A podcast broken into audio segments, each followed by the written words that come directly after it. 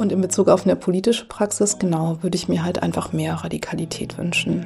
So auch mehr Bewusstsein in Bezug auf das Anerkennen von dieser Scheiße, in der wir gerade stecken und dass wir uns da jetzt nicht mehr lange zurücklehnen dürfen, um das anzuschauen, so, sondern irgendwie schon bewusst sein müssten, genau wie du es auch meinst, dass wir halt dazu beitragen, wenn wir es nicht tun, ne? Und das aufrechterhalten oder das, was wir ganz häufig, ne, so als rassifizierte Menschen ähm, an Forderungen gegenüber so weißer Mehrheitsgesellschaft stellen, auch selbst irgendwie überlegen müssen, okay, was tue ich denn? Was tue ich persönlich? Äh, hier Sandra K. Punkt und so, ähm, um eine Möglichkeit zu schaffen, diese Ansprüche, die oder ja, diese Zufriedenheit, die ich in meinem Leben erlangt habe, so ähm, auch für andere Menschen mitzugestalten. Dafür kann ich nicht verantwortlich alleine sein, so natürlich nicht. Und ich kann auch keine Revolution ausrufen oder so. Aber ich habe, glaube ich, das meine ich mit diesem Community-Ding irgendwie schon das Gefühl, dass Community viel mehr Verantwortung übernehmen muss. Viel mehr. Und da geht es eben nicht um Empowerment Safe Spaces. Wir machen uns einen schönen Tag so. Ähm, sondern wir müssen richtig anpacken. Ne? Und das heißt, dass wir auch rausgehen und dass wir auch mit Menschen sprechen, die vielleicht nicht unseren Polit-Sprech kennen und dass wir Geld in die Hand nehmen und dass wir Räume aufbauen, die eben frei sind von so äh, hier so weißen Strukturen.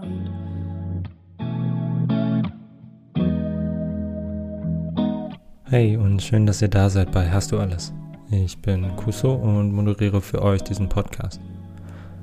Vielleicht kennt ihr das Gefühl auch, dass wenn ihr politisch arbeitet, also egal ob am Schreibtisch oder ob ihr auf einer Aktion seid oder einer Demo, an einem Vernetzungstreffen oder Plenum, dass ihr euch fragt, warum bin ich genau hier? Es gibt so viele Themen, die es zu behandeln gibt. Warum sollte ich genau hier meine Zeit verbringen? Ich spreche in dieser Folge mit Sandra Karangwa. Für mich ist Sandra eine Person, wenn ich sie sehe, habe ich das Gefühl, politisch wirksam und am richtigen Ort zu sein. Das bezieht sich natürlich hier auf den Raum Köln-Bonn, aber vielleicht könnt ihr relaten und habt auch so Personen in eurem Umfeld. Sandra ist eine schwarze Mutter, queer-feministische Aktivistin, hat Kunst- und Kulturwissenschaften studiert und arbeitet seit 2016 im ADB Köln als Beraterin und Referentin. Neben der persönlichen und theoretischen Auseinandersetzung mit antischwarzem Rassismus interessiert sie sich schon lange für Empowerment-Prozesse und gesellschaftliche Transformation innerhalb widerständiger intersektionaler Befreiungskämpfe. In der Vorbereitung für den Podcast Hast du alles hat sie sich Gedanken über ihre Erwartungen, Kritiken und Wünsche als schwarze linksradikale Person an die Communities in ihrem näheren Umfeld gemacht. Gemeinsam sprechen wir über das Finden von Gemeinschaft bezogen auf Identitätsmerkmale, während sie in einer autonomen Linken sozialisiert wurde. Das heißt, sie spricht darüber, wie sie ihr schwarzes Bewusstsein entwickelt hat, während sie sich in linksradikalen Kreisen aufhielt. Sandra spricht darüber, dass es für sie keine nationale Zugehörigkeit benötigt, um sich in Verbindung zu setzen. Wir sprechen über den internationalistischen Anspruch an Politik, den es braucht. Und sie sagt, dass der Anspruch sich in politischen Forderungen artikulieren muss und nicht in einer Art Folklore. In dem Zusammenhang sagt sie, wie wichtig Personen für sie sind, die sich als Bindeglied zu den Struggles auf dem afrikanischen Kontinent verstehen, wobei sie die Ressourcen aus Deutschland nutzen. Ein anderes Thema ist die Verbindung von revolutionärer Theorie und Praxis. Und Sandra spricht darüber, dass es keinen safer Space in kolonialen Hallen gibt. Sie schafft es für mich, super inspirierend ihre eigenen biografischen Bezüge zu thematisieren, ohne sie nur als ihre individuellen Erfahrungen zu verstehen, sondern sie lässt uns an ihren Erfahrungen teilhaben und bindet sie auch in politische Ebenen ein, die für den deutschen Kontext relevant sind. Danke, dass du bei Hast du alles warst, Sandra, und ich hoffe, ihr lernt aus der Folge genauso viel wie ich.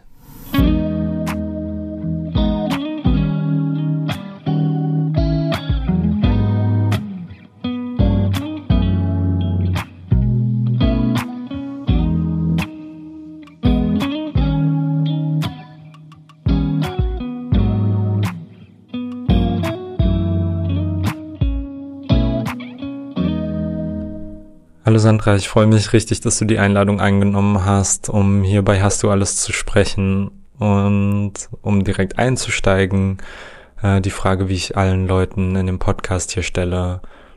Bei Hast du alles gehe ich davon aus, dass ein bisschen was fehlt, dass vielleicht die Tasche noch nicht so gepackt ist, wie du sie brauchen würdest. Und wenn du auf deine Kontexte, auf deine Arbeit, Communities, wie auch immer du das benennst, guckst, was fehlt gerade oder wovon könnte es mehr brauchen. Hm. Danke für die Einladung.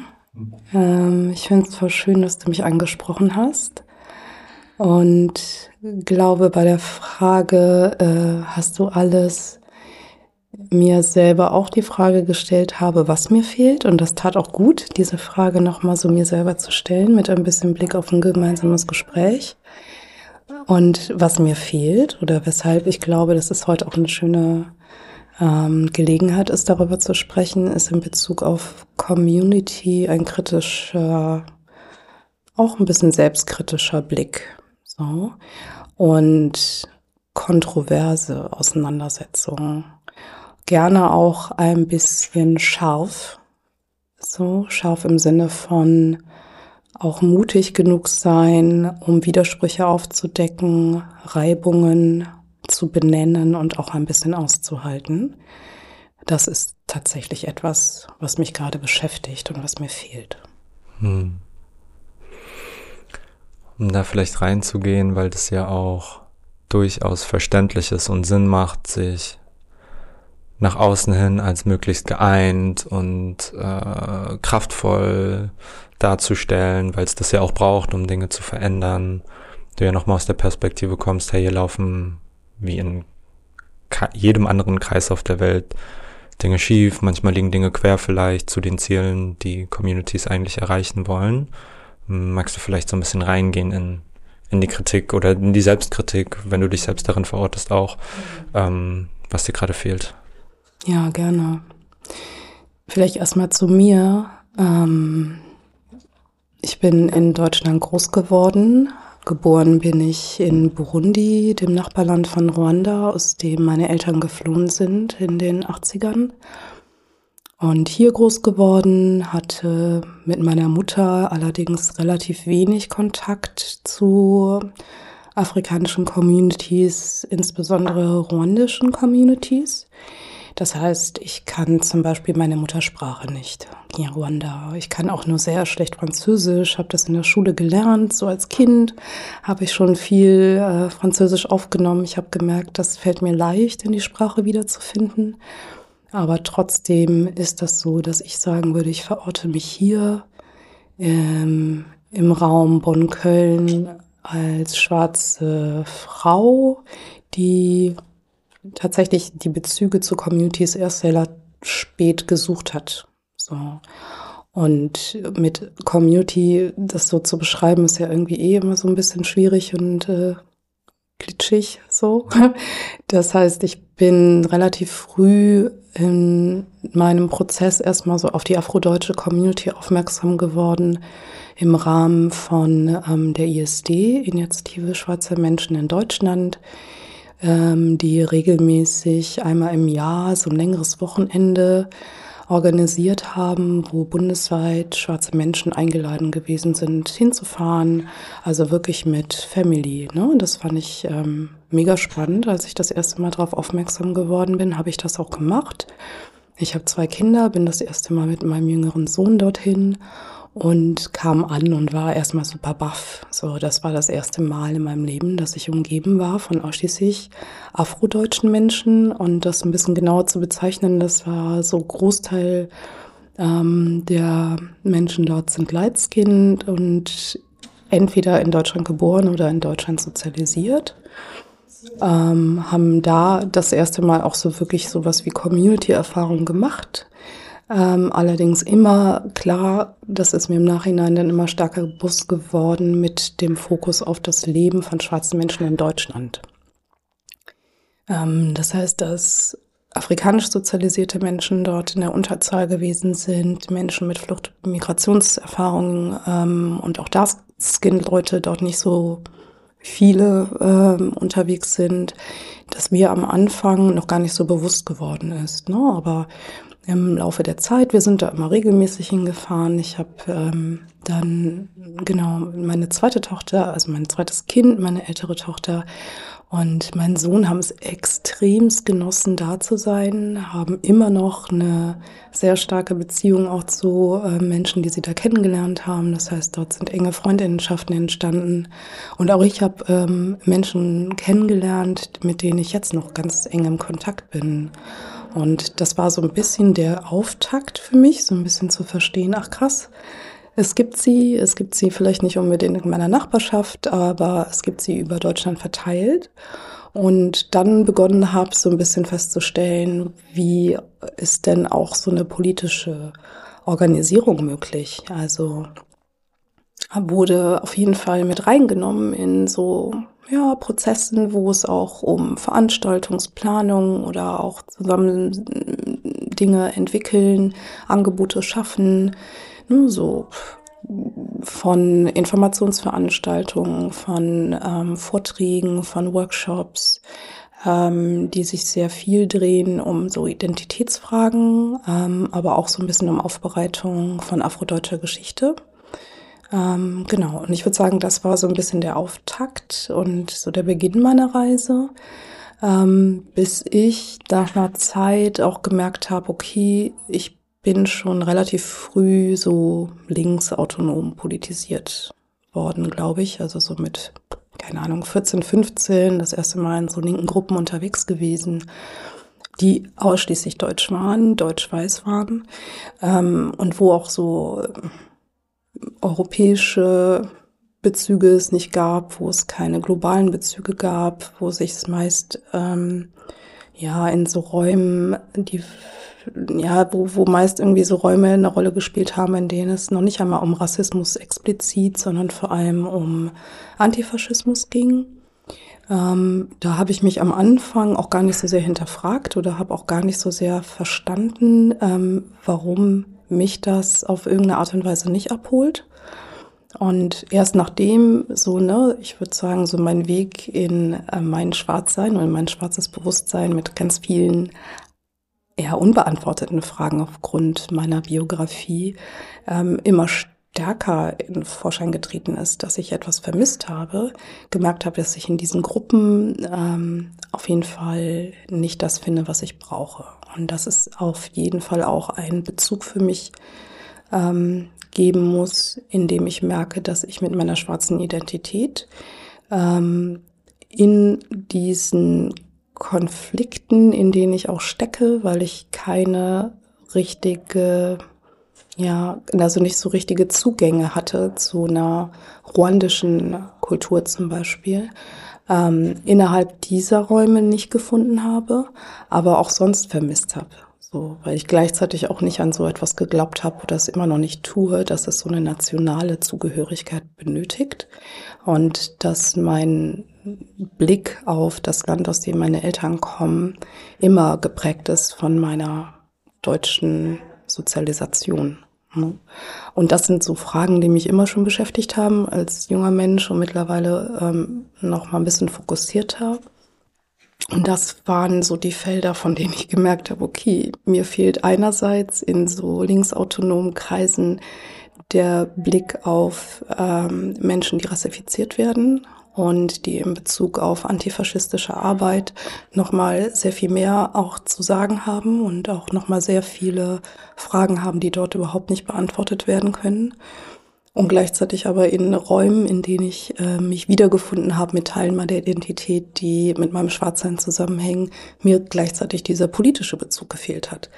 Und so war ich dann in so einem Zwischenraum, von dem ich mir gedacht habe, ja, hm, mach dich auf die Suche und schau mal. Und glücklicherweise ist das auch so, dass ich immer wieder auf Menschen treffe, die genau diese Lücke auch füllen. Also die auf eine ganz spezifischer Art und Weise mit ihrer Identität, und das betrifft jetzt gar nicht nur schwarze Menschen, ähm, sondern Menschen, die ähm, eine Migrations- und Biografie haben, die ähm, sehr zerrissen ist, ähm, gleichzeitig aber auch einen antikapitalistischen Anspruch mitbringen und auch sagen, das Leben, was wir hier führen, kann so nicht weitergeführt werden. Und es braucht andere Strukturen und andere Räume dafür. Und es braucht auch sehr kritische Fragen dahingehend, was für eine Vorstellung haben wir eigentlich von der nächsten Zeit, in der wir, glaube ich, sehr klar sein sollten, dass dieses System am Ende ist? Und ähm, wir eigentlich reich sind an Erfahrungen. Gerade diese Zerrissenheit zwischen diesen Welten macht es uns ja möglich, noch viel mehr Perspektiven mit reinzubringen, die es bräuchte, um etwas aufzubauen, was, finde ich, gar keine Vision mehr ist. Vision hört sich immer so an, als sei es so weit in der Zukunft, sondern unmittelbares Handeln erfordert. Genau, und deshalb ist so meine Frage, die ich mir ganz oft stelle, wo sind denn diese Möglichkeitsräume, ähm, Communities auch so politisch kritisch aufzubauen und gleichzeitig deine verschiedenen Identitäten aber da auch Platz drin haben und Auseinandersetzungen auch in Bezug auf diese Zerrissenheit stattfinden können. Genau. Also viele Punkte, an denen ich mir gerade Notizen gemacht habe, wo ich anknüpfen könnte. Vielleicht ähm, vielleicht diesmal andersrum und fange ich ganz hinten an.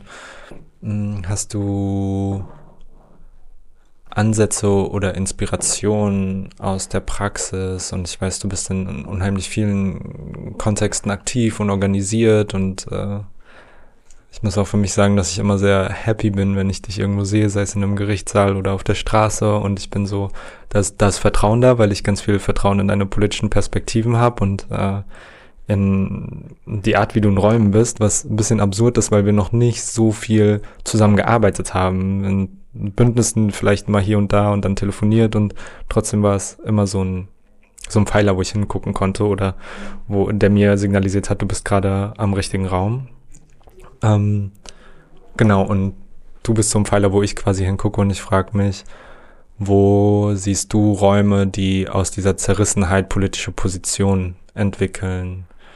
Die hilfreich sind? Was, was haben diese Räume vielleicht gemeinsam oder wo lernst du am meisten oder siehst du, dass was Schönes oder Alternativen generiert werden, die nicht nur, wir sind Community vollkommen losgelöst von politischen Forderungen oder nur politische Forderungen haben, vollkommen losgelöst von, was hat eigentlich die Biografie für Auswirkungen auf das eigene Leben, die bin ich einfach unsichtbar machen können. Hm.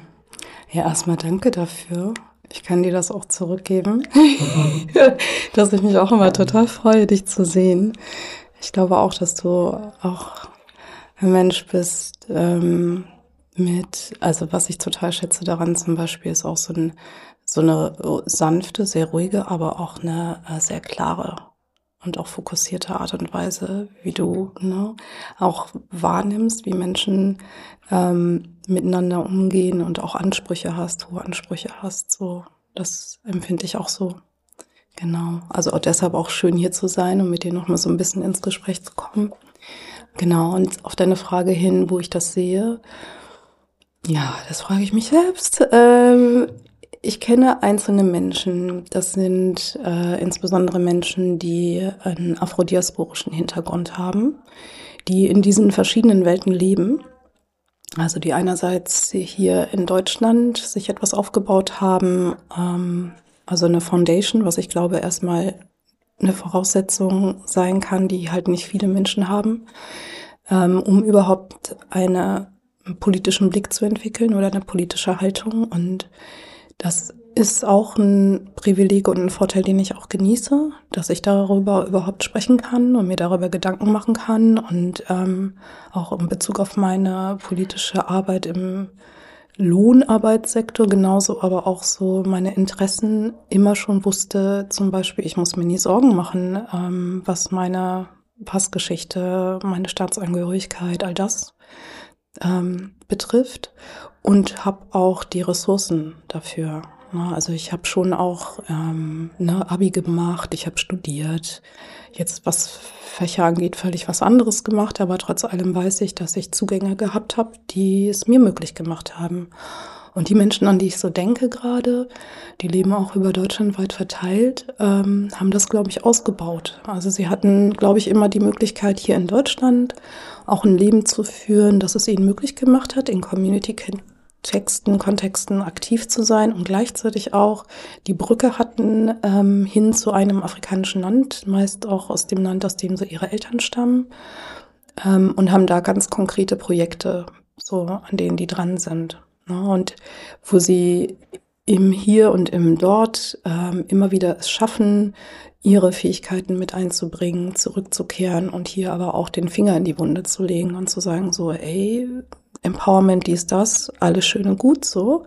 Ähm, aber lasst mal nicht vergessen, dass das hier keine Afrika-Folklore ist, so, ne? Also, dass es nicht darum gehen kann, sich nur zusammenzusetzen, Fufu zu essen und, äh, keine Ahnung, ähm, die neuesten Afrobeats zu hören, sondern dass wenn wir uns verstehen als ein Bindeglied oder ein Teil von ähm, den Struggles, die es in afrikanischen Ländern gibt, und hier die Möglichkeit haben, auf so viele Ressourcen zurückzugreifen, dann stehen wir auch in einer gewissen Verantwortung, das auch zu leisten und das irgendwie bereitwillig zu tun. Und diese Menschen, finde ich, haben es auf irgendeine Art und Weise hinbekommen, in diesem Spagat zu leben. Und ja, auf die schaue ich auf jeden Fall und denke mir so, ja, das ähm, ist etwas, was mich total beeindruckt ähm, und die mich auch inspirieren. So, ja. Wow. Dann vielleicht darauf, wir, wir haben gesprochen, da warst du kurz vor deiner Reise, wo du gerade zurückgekommen bist und in der Vorbereitung hierauf ähm, hast du auch gesagt, dass du Punkte gerne thematisieren würdest und ich frage mich, wenn du sagst, mh, hm, viele Menschen sind sehr, sehr verständlicherweise mit ihrer Positionierung hier in Deutschland beschäftigt, die ich ja auch angesprochen habe, einfach super äh, wichtig ist, um oder für mich wichtig war, aus einem anderen Kontext, aber mein eigenes Sein hier zu verstehen und zu wissen, wie kann ich positioniert kämpfen, weil das nicht aus einer romantisierten Vorstellung von ich bin XY, sondern aus einem, das ist der politische Kampf, der richtig ist, der ehrlich ist und ähm, genau, über den ich irgendwie auf eine andere Art Bescheid weiß, nochmal als nur die Sachen, die ich lesen kann. Mhm ähm, und da auf Ressourcen zugreife. Und genau, du hast so gesagt, dass Menschen ähm, mit ihrer Positionierung auf Deutschland beschäftigt sind und gleichzeitig wissen wir auch, dass Deutschland nicht verstanden werden kann, nur in einem deutschen Kontext. Also die Migrationsgeschichten, du hast von den Ressourcen gesprochen, die es in Deutschland gibt, äh, sei es Kolonialgeschichte oder heute. Also um Deutschland zu verstehen, müssen wir Migration, Ressourcen, Kapitalismus verstehen.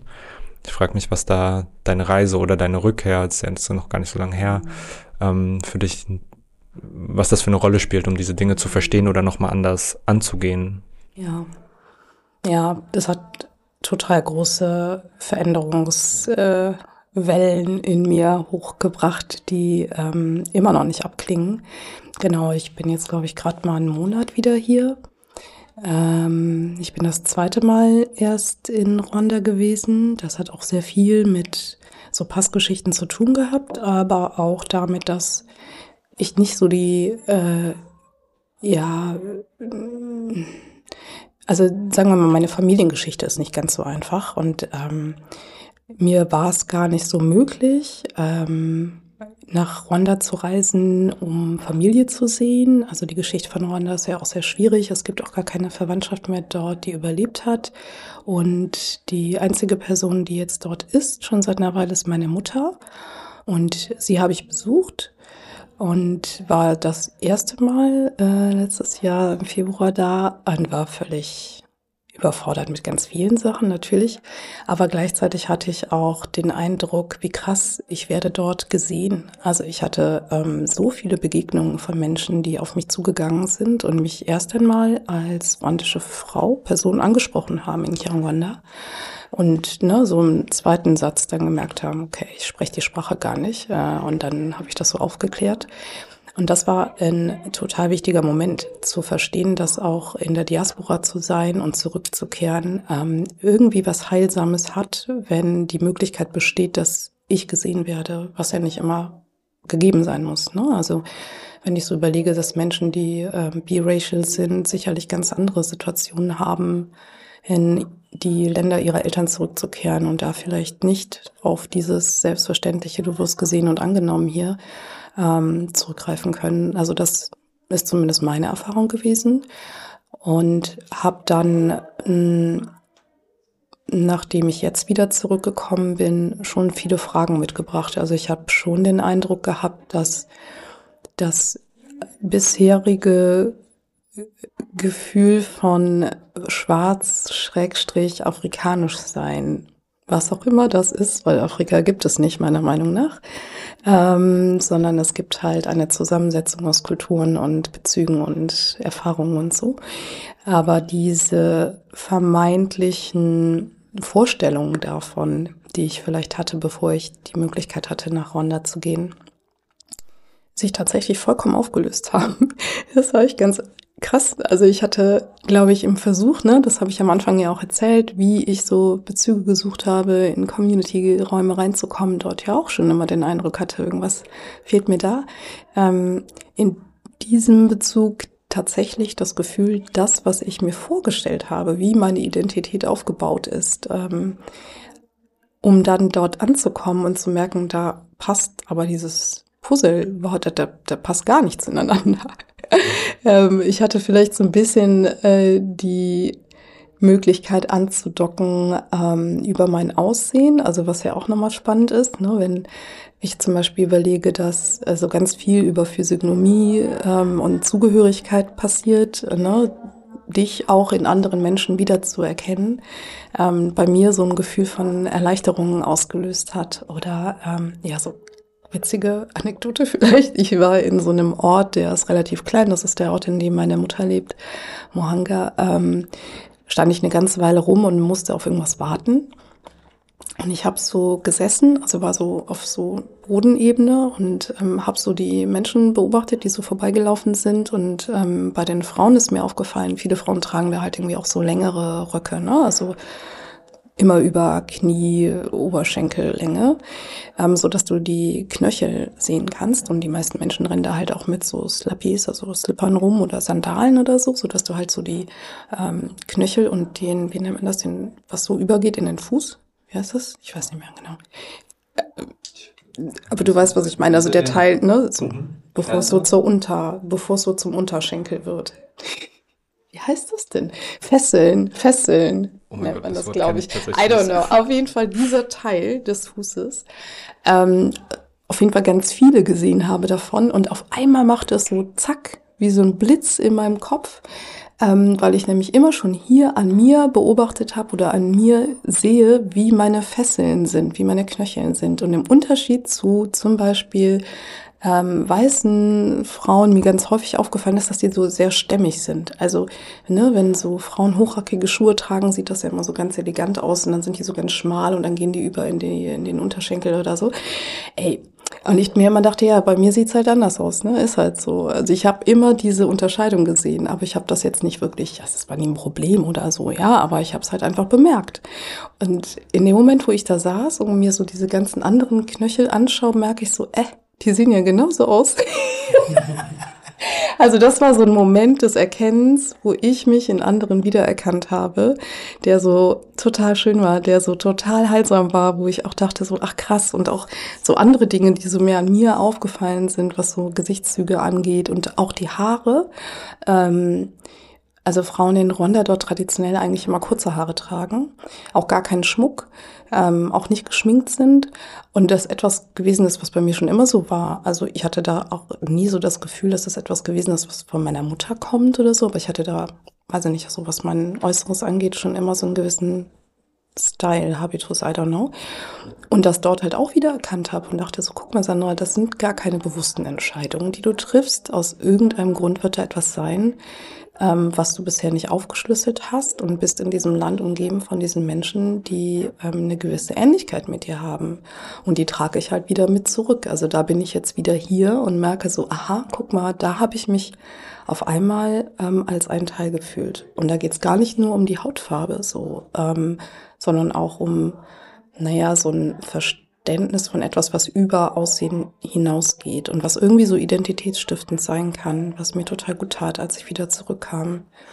Genau. und jetzt irgendwie hier wieder zu sein und auch mir hier wieder anzuschauen, in welchen Spaces ich mich gerne bewege, in denen Menschen sind, die ähm, afrikanische Bezüge haben, ne, wieder zurück so zum Eingang, ähm, ich dann wieder merke, ja, aber was brauche ich denn jetzt hier, um diese Brücke aufrechtzuerhalten oder um dieses ähm, Wiedererkennen auch in anderen Menschen vielleicht zu sehen, die hier leben und die hier sozialisiert worden sind. Und das braucht gar, gar nicht so den konkreten Ruanda-Deutschland-Bezug, sondern kann ja auch für Menschen total gut sein, ähm, zu merken, wie unterschiedlich wir in unserer Sozialisation groß geworden sind und uns verschiedene Dinge vielleicht nicht beigebracht wurden oder nicht gezeigt wurden oder so, die wir uns aber auch selber aneignen können. Und zu diesen Schritt zu machen, da habe ich gedacht, da brauche ich auf jeden Fall ein bisschen mehr Zeit für und auch ein bisschen mehr Willenskraft, also zum Beispiel ne, die Sprache zu lernen. Das habe ich gedacht, so, ey, Sandra, da komme ich nicht drum herum, ne? auch wenn ich das vorher für kaum möglich gehalten habe. Ähm, aber das ist ein ganz wichtiger Punkt, glaube ich, an dem ich jetzt hänge und mit aktiv gestalten möchte, dass ich selber eine Brücke sein kann, sein kann ähm, um hier irgendwie auch was Kraftvolles mitzugeben und auch eine Community mitgestalten zu können, ne, von der ich ja vorhin gesagt habe, dass mir da was fehlt.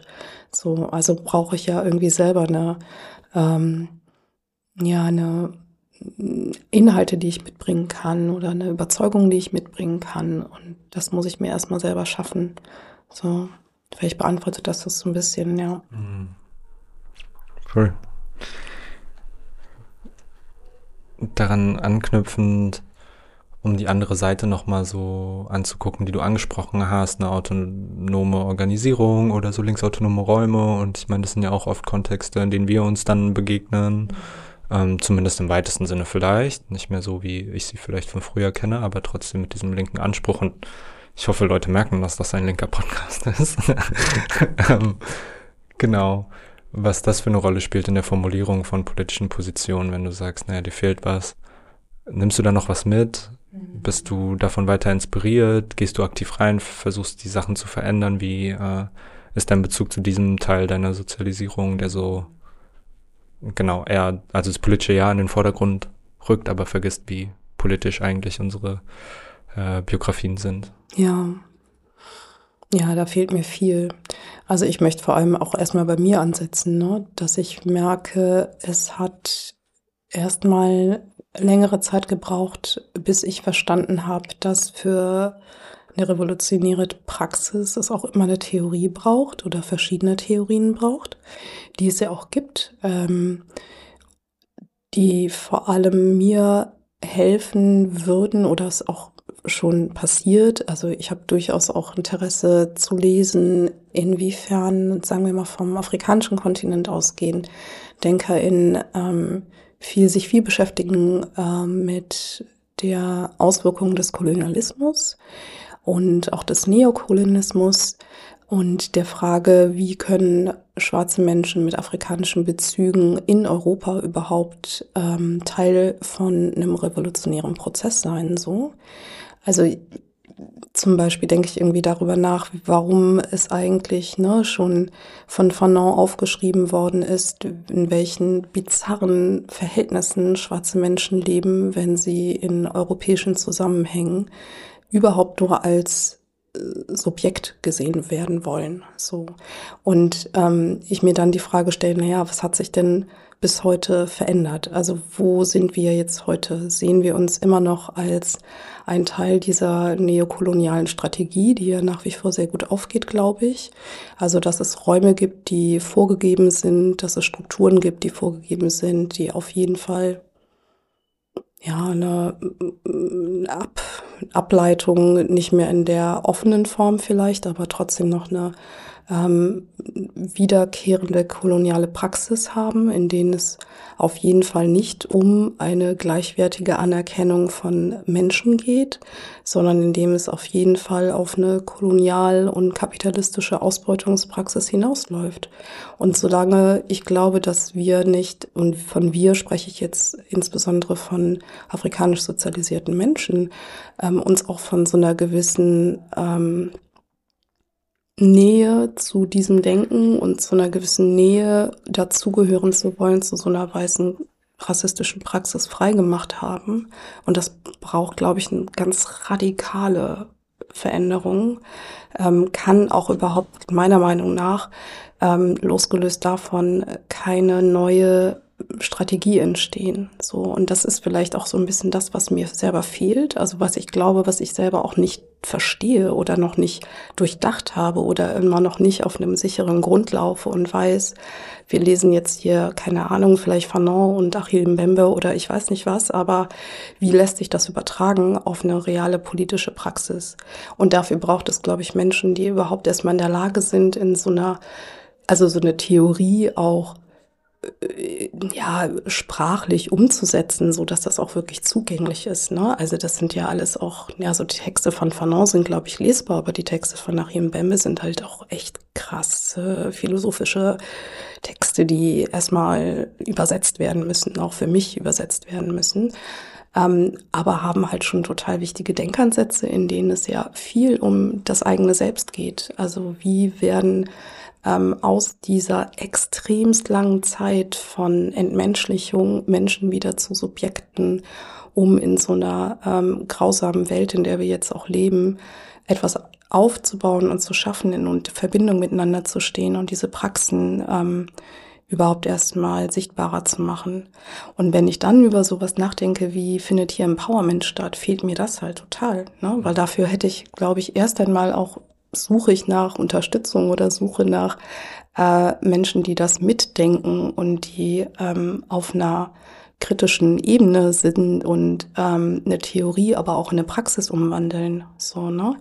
Also, keine Ahnung, in ähm, den äh, 70ern, glaube ich, in äh, Südafrika fand ich total beeindruckend die Black Consciousness Bewegung, das Black Consciousness Movement, Bantu Steve Biko, die ja schon das waren alle Studierende, die ähm, Manifeste geschrieben haben in dieser Zeit, in der Apartheid-Gewalt also Alltagsordnung gewesen sind, mit der, mit dem Wissen, dass alles, was sie da tun und ihre politische Praxis auf Theorie fußt, aber unmittelbar bedeutet, du gehst raus und wirst festgenommen und sehr wahrscheinlich kommst du nicht mehr lebendig aus dem Gefängnis raus. Und das ist ja also in Bezug auf Biko und vielen anderen ja auch so passiert.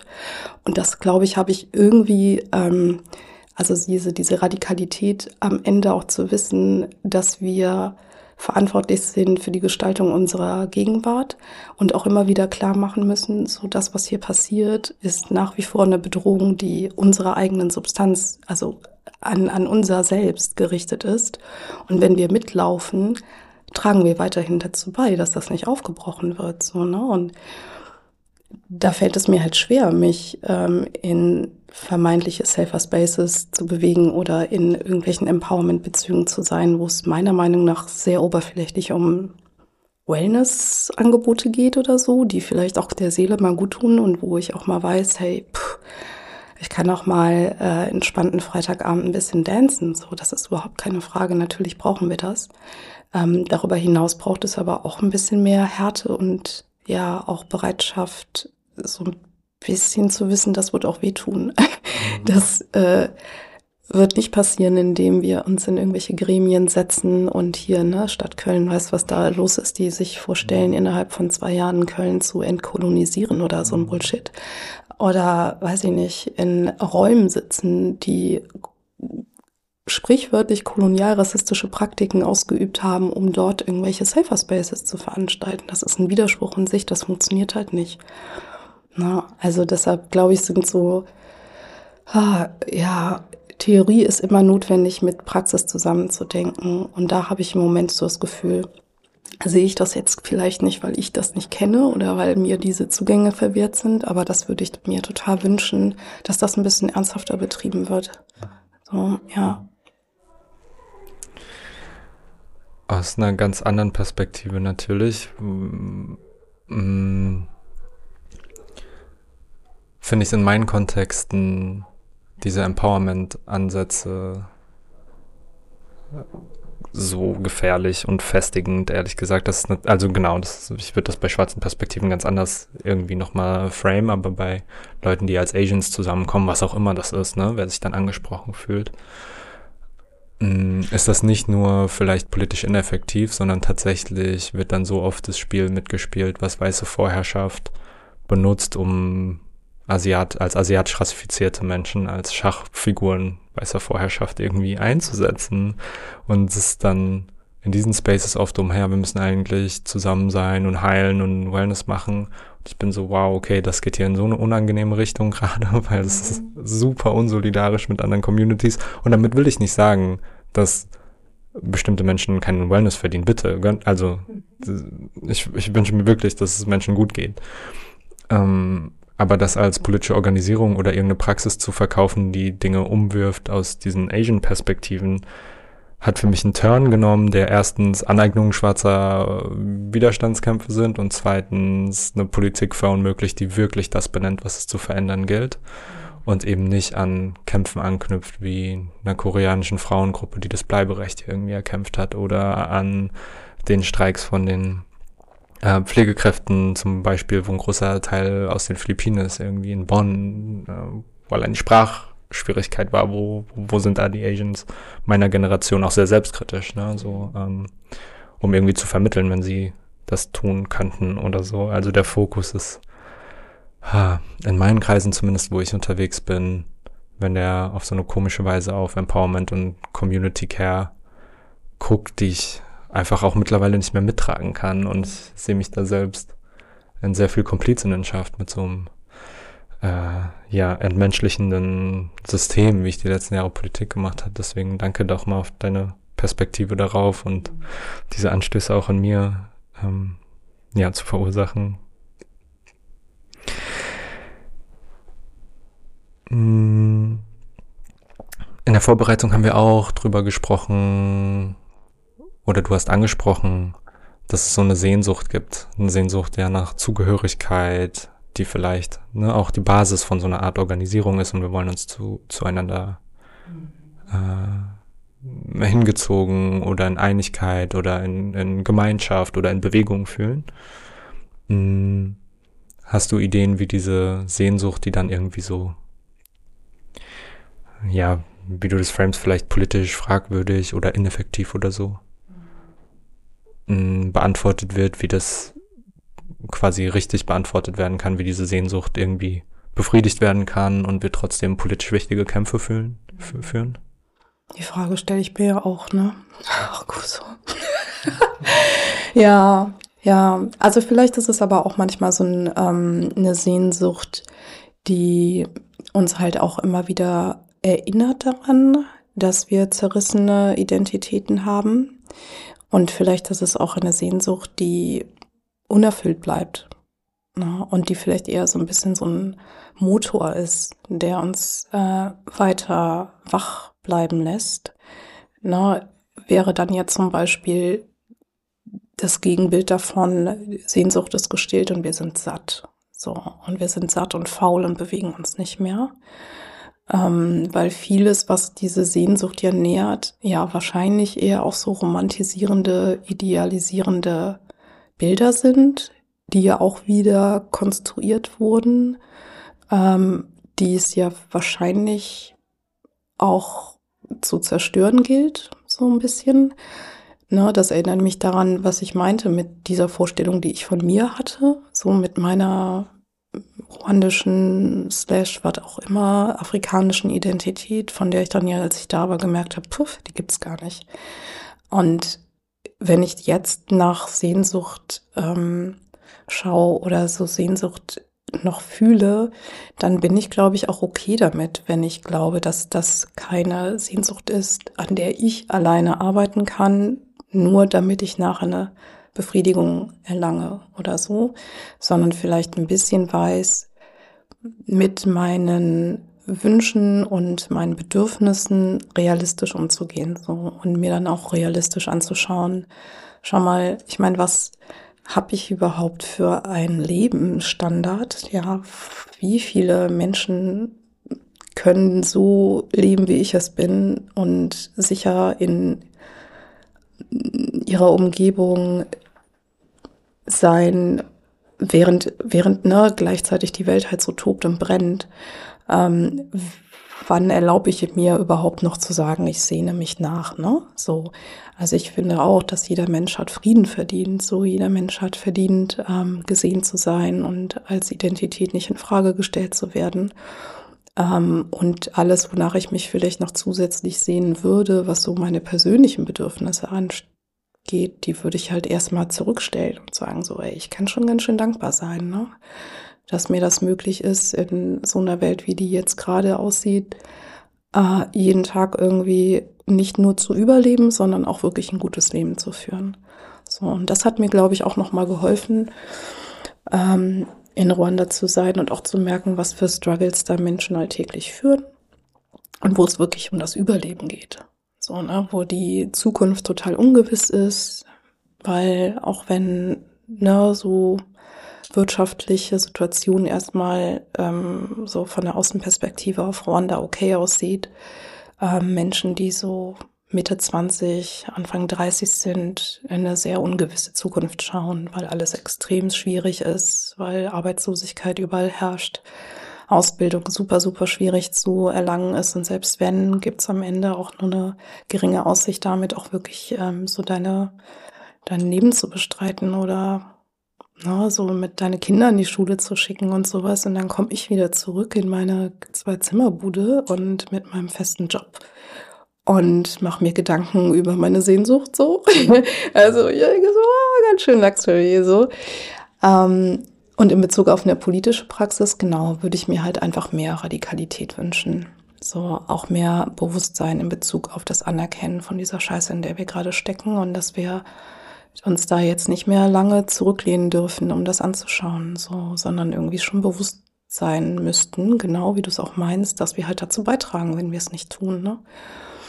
Und das aufrechterhalten oder das, was wir ganz häufig, ne, so als rassifizierte Menschen ähm, an Forderungen gegenüber so weißer Mehrheitsgesellschaft stellen, auch selbst irgendwie überlegen müssen, okay, was tue ich denn?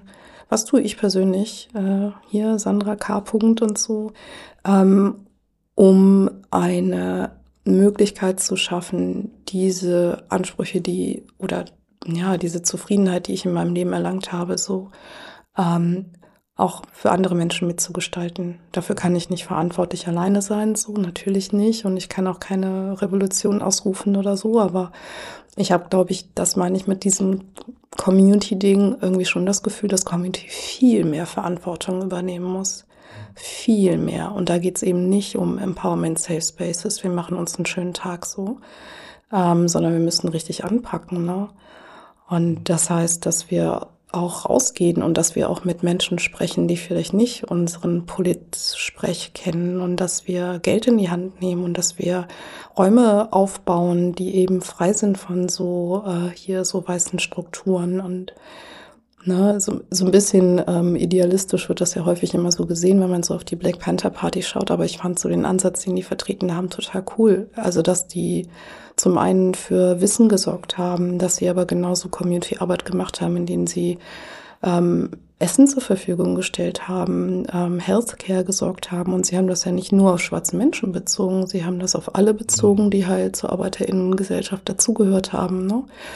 Und so einen Ansatz finde ich halt total cool. Und das würde ich vielleicht noch mit so Sehnsucht beschreiben, was ich mir wünschen würde und wo ich sehe, so da steht Community, in welcher auch immer, auf jeden Fall noch viel stärker in Verantwortung.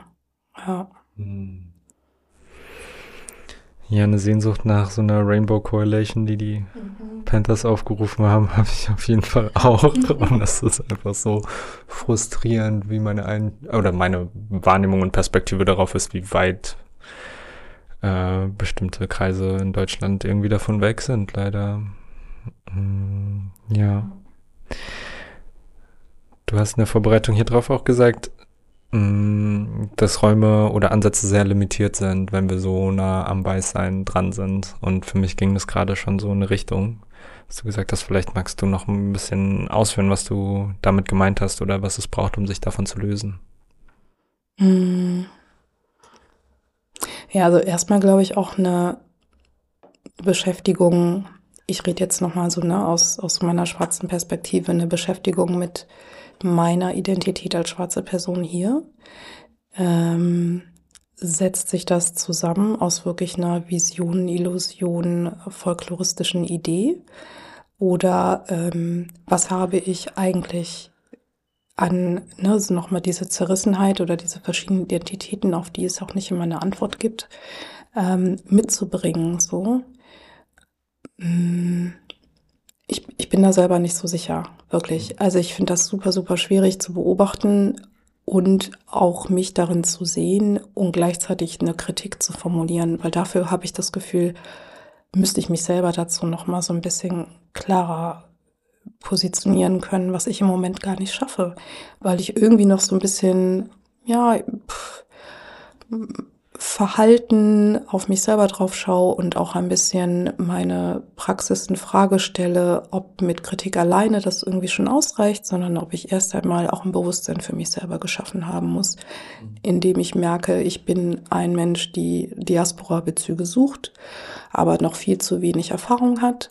Gleichzeitig bewege ich mich hier in einem sehr sicheren Kontext, also was die Sprache, was die Kultur, was Zugänge angeht. Ähm, das ist aber doch sehr unausgewogen. So, und ich glaube, ich brauche ein Gleichgewicht. So, das habe ich aber noch nicht erlangt. Ne? Und bevor ich das nicht habe, ist, glaube ich, eine Kritik auch ein bisschen unfair, so zu äußern, weil ich kann nichts Gutes anbieten. ich habe nicht die Vision. Also ich habe so ein paar Dinge, von denen ich glaube, ne, das kennen wir ja alles, dass wir autonomer werden müssen. So ähm, befreien von so Strukturen, auf die wir bisher immer gesetzt haben, die immer da sind. Ne, wie zum Beispiel Räume, auf die wir zugreifen, von denen wir glauben, weiß ich nicht, wie ist das so ein bisschen White Guild oder so, die uns zur Verfügung stehen, aber von denen ich glaube, die machen uns auch nur abhängig. So mhm. und ähm, dient, glaube ich, nicht meiner Form von gesellschaftlicher Befreiung, die ich mir irgendwie wünschen würde. Das einmal. Ähm, und auch eine Loslösung von diesem komischen weiß ich nicht, Suche nach mh, hm, einer Erfüllung eines Mythos oder so. Ich weiß nicht, ne, wie das in euren Communities ist, aber ich habe manchmal so das Gefühl, es gibt einen Mythos, der irgendwas mit Afrika zu tun hat. Ähm, und der wird gefüllt mit so ganz vielen verschiedenen Elementen, äh, wie Wakanda, ja, als Fiktion, die es ja nicht gibt. Ähm, aber sich in Bezug dazu zu stellen, bedeutet diese Fiktion zu erfüllen, ähm, dann aber rauszugehen und zu merken, das war ein Kinofilm. Come on, ne? Also wir erkennen da vielleicht Zusammensätze oder Elemente aus unterschiedlichen ähm, afrikanischen Ethnien in Form von Style oder was auch immer, aber das, was vielleicht damit vermittelt werden möchte, findest du, glaube ich, nicht, indem du diesen Mythos oder diese Fiktion aufrechterhältst, sondern mir gelingt es wahrscheinlich am ehesten, wenn ich äh, das Land, aus dem meine Eltern kommen, ein bisschen besser kennenlerne und ähm, wieder zurückkehre und merke, guck mal, ne, wie eben mit diesen Knöcheln oder mit den kurzen Haaren oder sowas. Und dafür brauche ich jetzt nicht hier so Africa Print oder weiß ich nicht, anziehen, mit dem ich eigentlich gar nicht in Verbindung stehe, ähm, sondern irgendwas finde, was irgendwie ja viel näher an ja einer Kultur ist, die mir aber noch ein bisschen fremd ist. So ähm, vielleicht so in die Richtung. Mhm.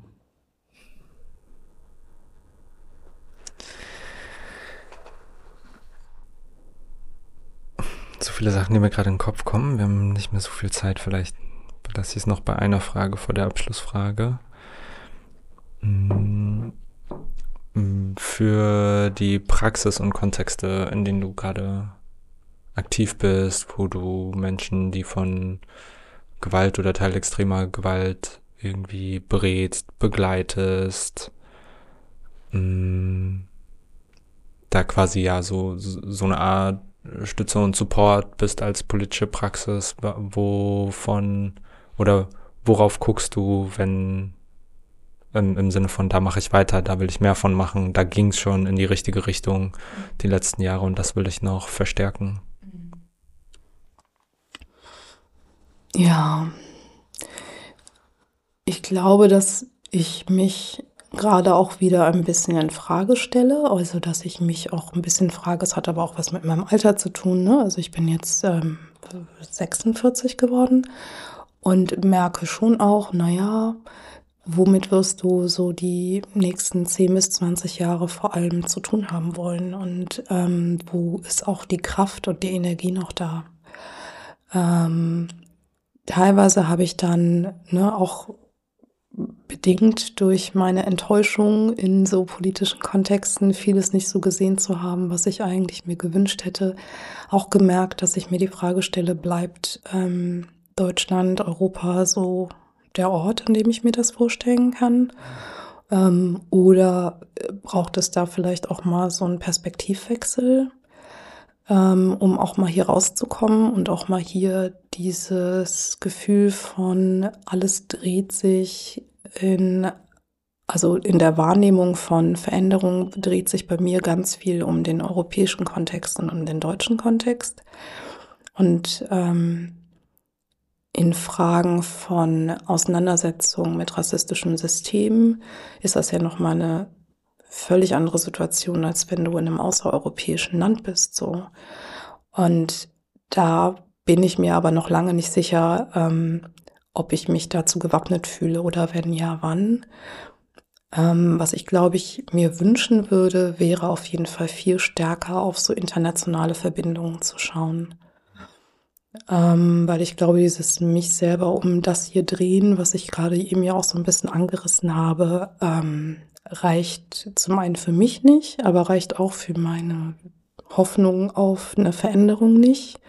Und ich finde es zum Beispiel super stark, ne, wie ich vorhin meinte, dass es halt schon Leute gibt, ähm, die ich so ein bisschen dabei beobachte, wie sie das schaffen. Also wie sie internationale Bündnisse mitgestalten, ähm, in denen aus einer ganz klaren antikapitalistischen und ähm, ja einer Kritik in Bezug auf die noch stattfindenden imperialistischen und kolonialistischen Systeme gesagt wird, so geht das halt nicht, sondern wir brauchen auch eine Dezentralisierung von Ansätzen, ähm, um verschiedene Herrschaftssysteme, die es in jeden Ländern gibt, ähm, auch unabhängig von unserem Ort angreifen zu können oder eine Community-Praxis aufzubauen, die jetzt nicht nur in Europa Sinn macht oder in Deutschland Sinn macht oder so, ne?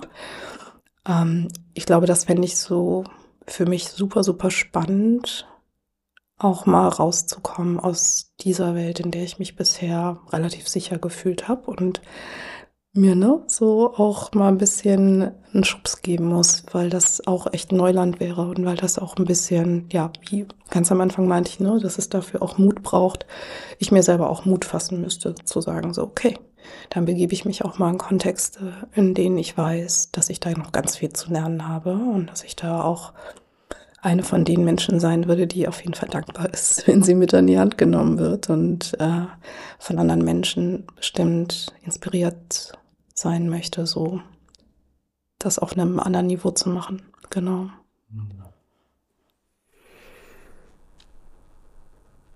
Ich kann es sehr gut nachvollziehen. Und gleichzeitig wird natürlich hier extrem was fehlen, wenn genau viele Menschen und du im Speziellen diesen Schritt gehst, quasi den deutschen Kontext zu verlassen. Und ich kann es auch voll nachvollziehen. Das wird bei mir die nächsten Jahre auch noch anstehen. Und genau, ich weiß noch nicht so richtig, wie lange. Ich freue mich auch auf einen Perspektivwechsel und eine ganz andere Rolle einzunehmen als hier gerade. Ähm, und nochmal viel passiver zu, oder auch aktiv zu sein, aber aus einer passiveren Rolle in der Gruppe vielleicht. Mhm. Und damit ein bisschen traurigen Ausblick, aber vielleicht dann die hoffentlich hoffnungsvolle letzte Frage. Ähm, was würdest du Menschen mitgeben für ihren Rucksack der Veränderung, mhm. egal ob es materiell ist oder eine Idee oder mhm. Ähm, ja.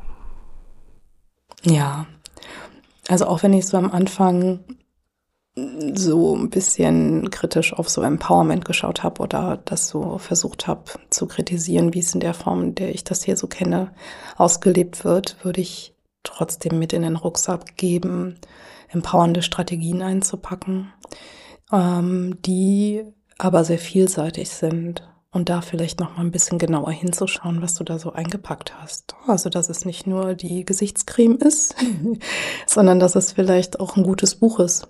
So, ne, aus einer Zeit vielleicht, aus der wir gar nicht stammen, sondern vielleicht auch eine Person, die ähm, schon in Zuständen gelebt hat, die um einiges deutlicher gemacht haben, wie grausam die Verhältnisse sind und von denen wir, glaube ich, so viel noch lernen können.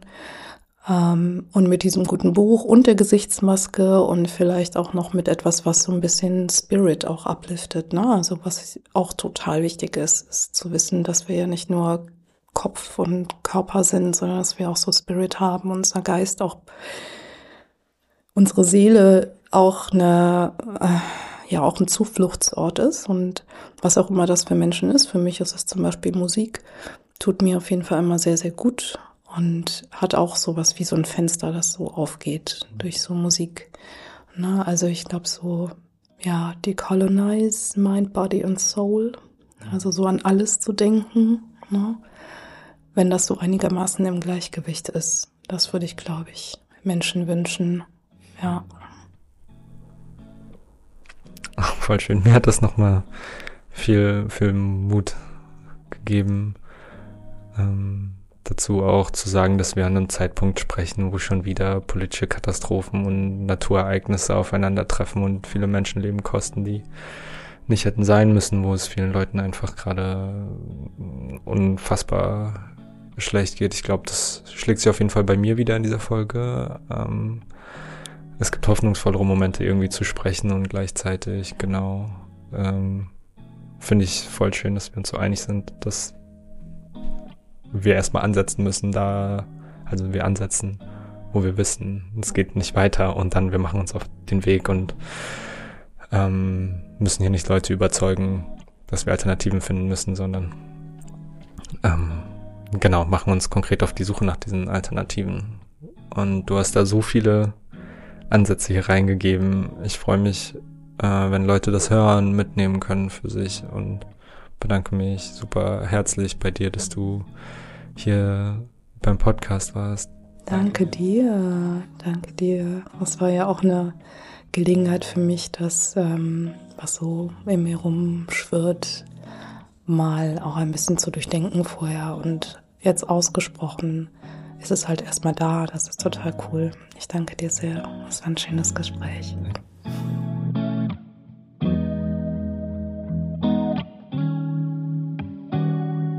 Vielen Dank, dass ihr zugehört habt. Wenn ihr Hast du alles supporten wollt, dann könnt ihr uns auf Instagram folgen. Ihr könnt vor allem aber die Folgen an Menschen versenden, von denen ihr denkt, dass sie ihnen gut tun würden oder Inspiration liefern. Ansonsten schreibt uns sehr gerne Feedback an hast du alles at posteo.de, egal ob es Worte der Liebe oder der Kritik sind. Bis zur nächsten Folge.